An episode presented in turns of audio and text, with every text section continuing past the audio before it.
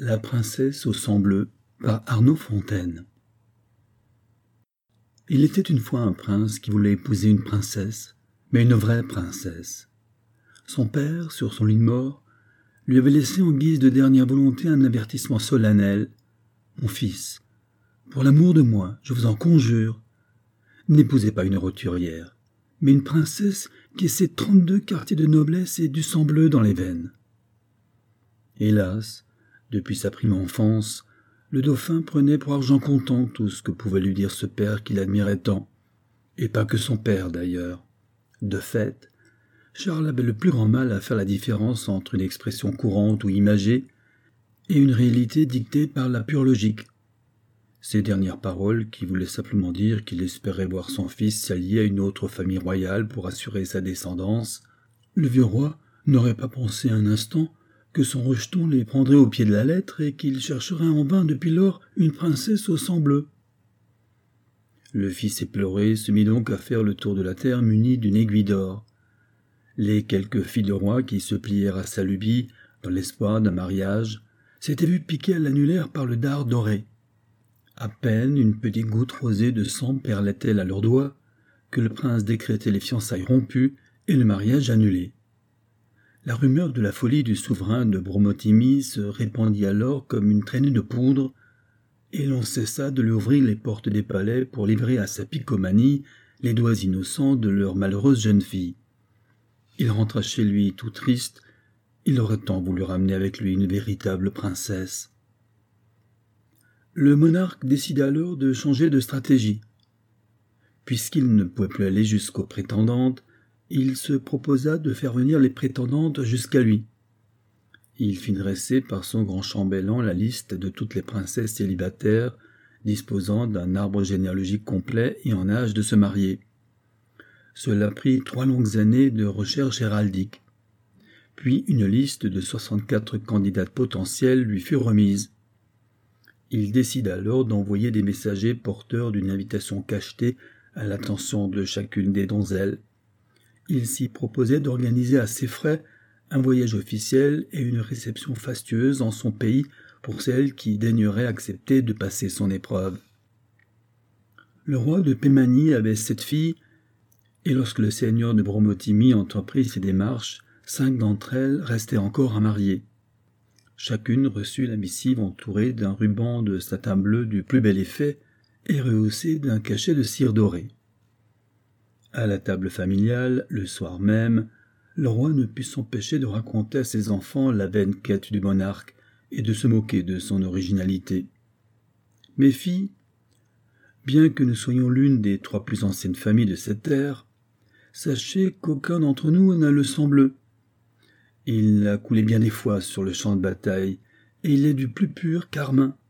Je puis vous l'assurer. Fort heureusement d'ailleurs, car cela est signe de bonne santé. Camille, la plus jeune des filles, demanda d'une voix angélique. Moi aussi j'ai déjà entendu dire que la noblesse avait du sang bleu dans les veines. Pourquoi le nôtre ne l'est-il pas alors? Sa sœur Hortense, retroussant la manche de sa robe pour découvrir les siennes, lui expliqua doctement. Cette expression vient de l'aspect de nos veines bleutées, qui sont très visibles sur la peau pâle des gens de notre condition. Elle lui montra son bras. Nos paysans, ajouta-t-elle, qui travaillent dans les champs toute la journée sous un soleil de plomb, ont la peau bronzée et des veines marron en comparaison des nôtres. Voilà tout. Le roi ne put réprimer un rire gras avant d'en conclure. Hortense, je ne suis même pas certain qu'un puits de science comme toi pourrait réussir à faire entendre raison à ce grand nigaud. Quel malheur qu'un si beau royaume ait un seigneur aussi sot. La jeune femme, qui n'avait pas un petit poids dans la tête, prit la remarque paternelle comme un défi. Le lendemain, alors qu'elle se promenait dans les jardins du château, elle s'arrêta devant un parterre d'hortensia dont les teintes allaient du bleu le plus sombre au rose le plus pâle. Pourtant, elle aurait juré que toutes les fleurs étaient bleues lorsqu'elles avaient été plantées à chacun de ses anniversaires. Elle héla alors le jardinier royal. Sieur Arbogast, je ne rêve pas.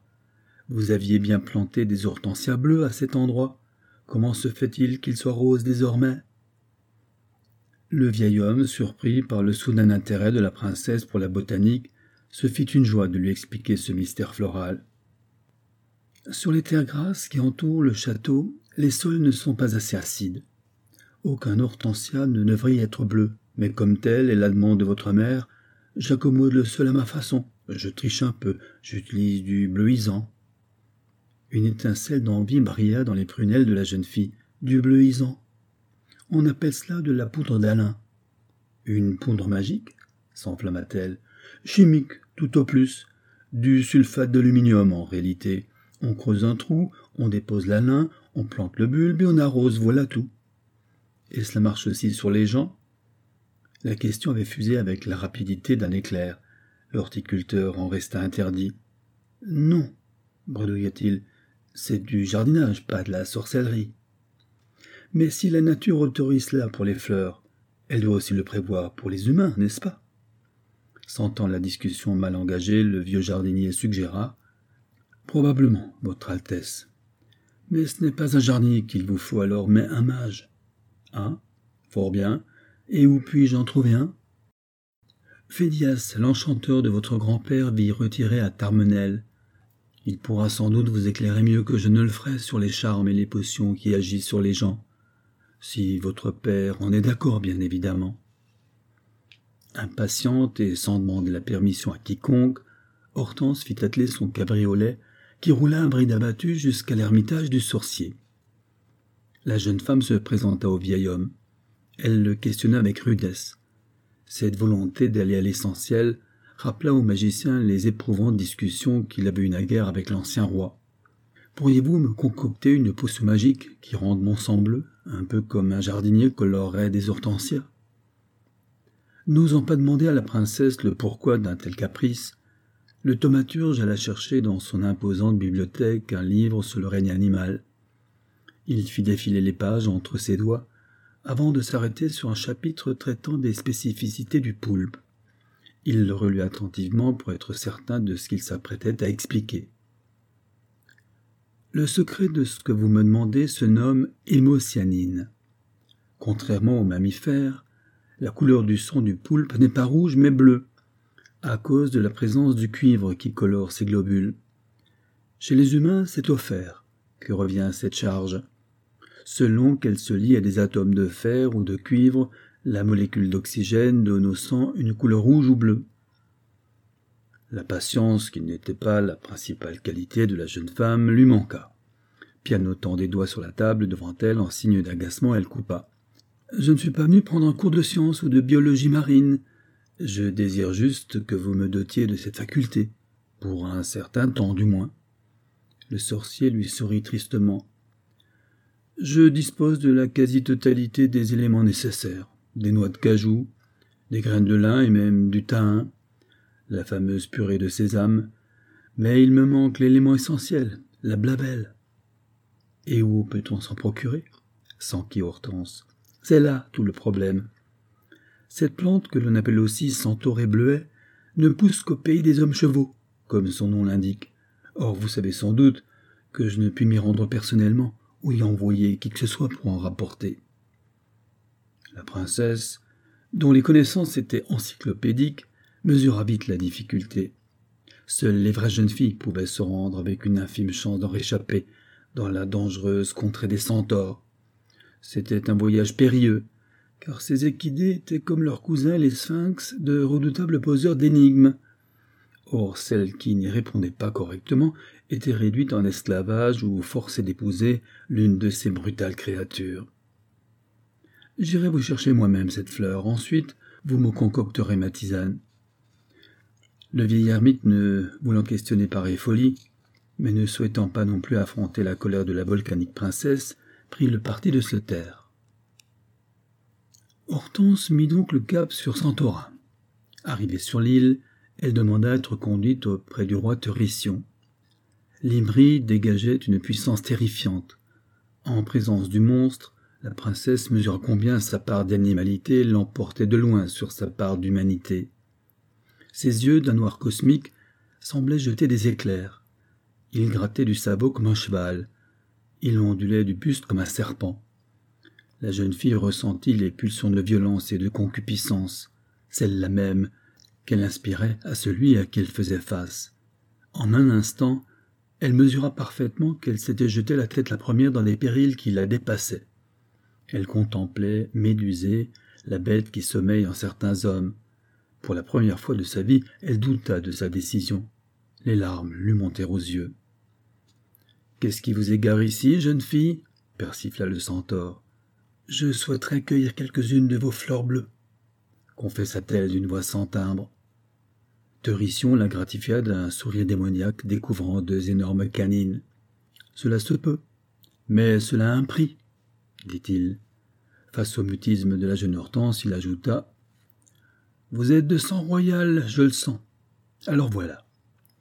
Je vais vous soumettre une énigme.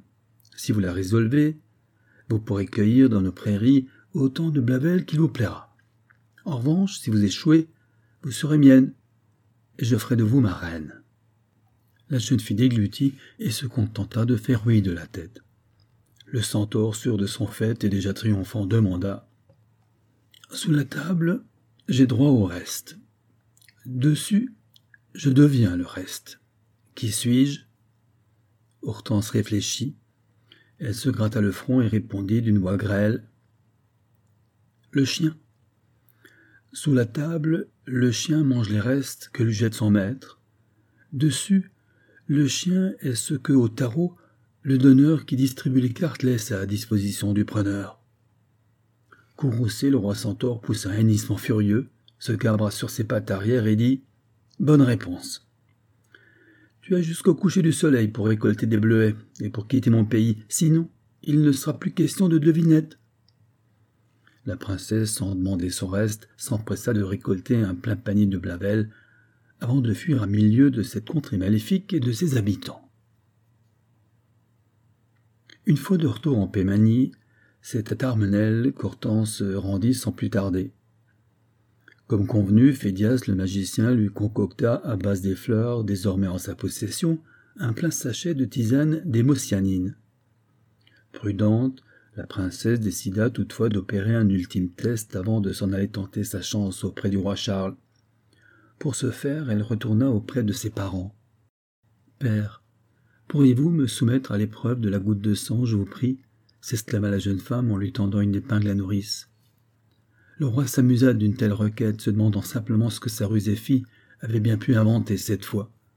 Quand Père a une goutte de sang bleu, il ne put retenir un éclat de rire. Diantre?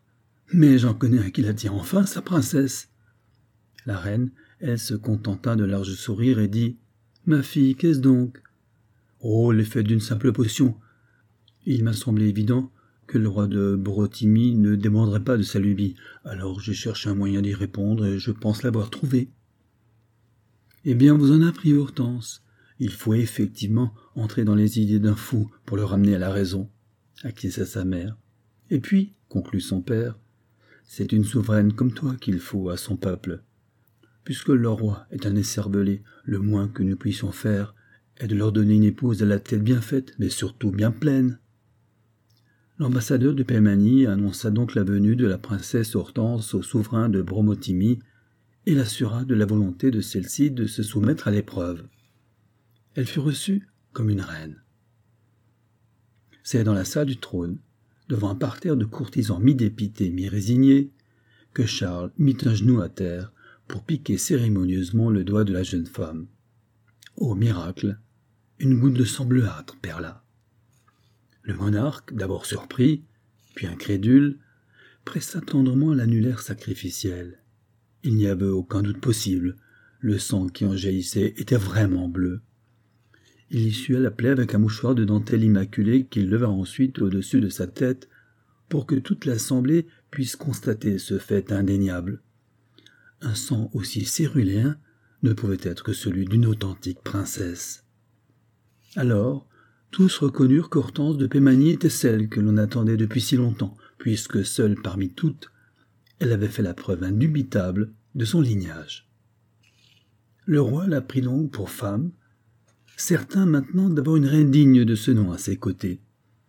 L'aiguille d'or, quant à elle, fut exposée dans une vitrine du musée de la capitale où on peut encore la voir si personne ne l'a empruntée. Ainsi s'achève La princesse au sang bleu par Arnaud Fontaine.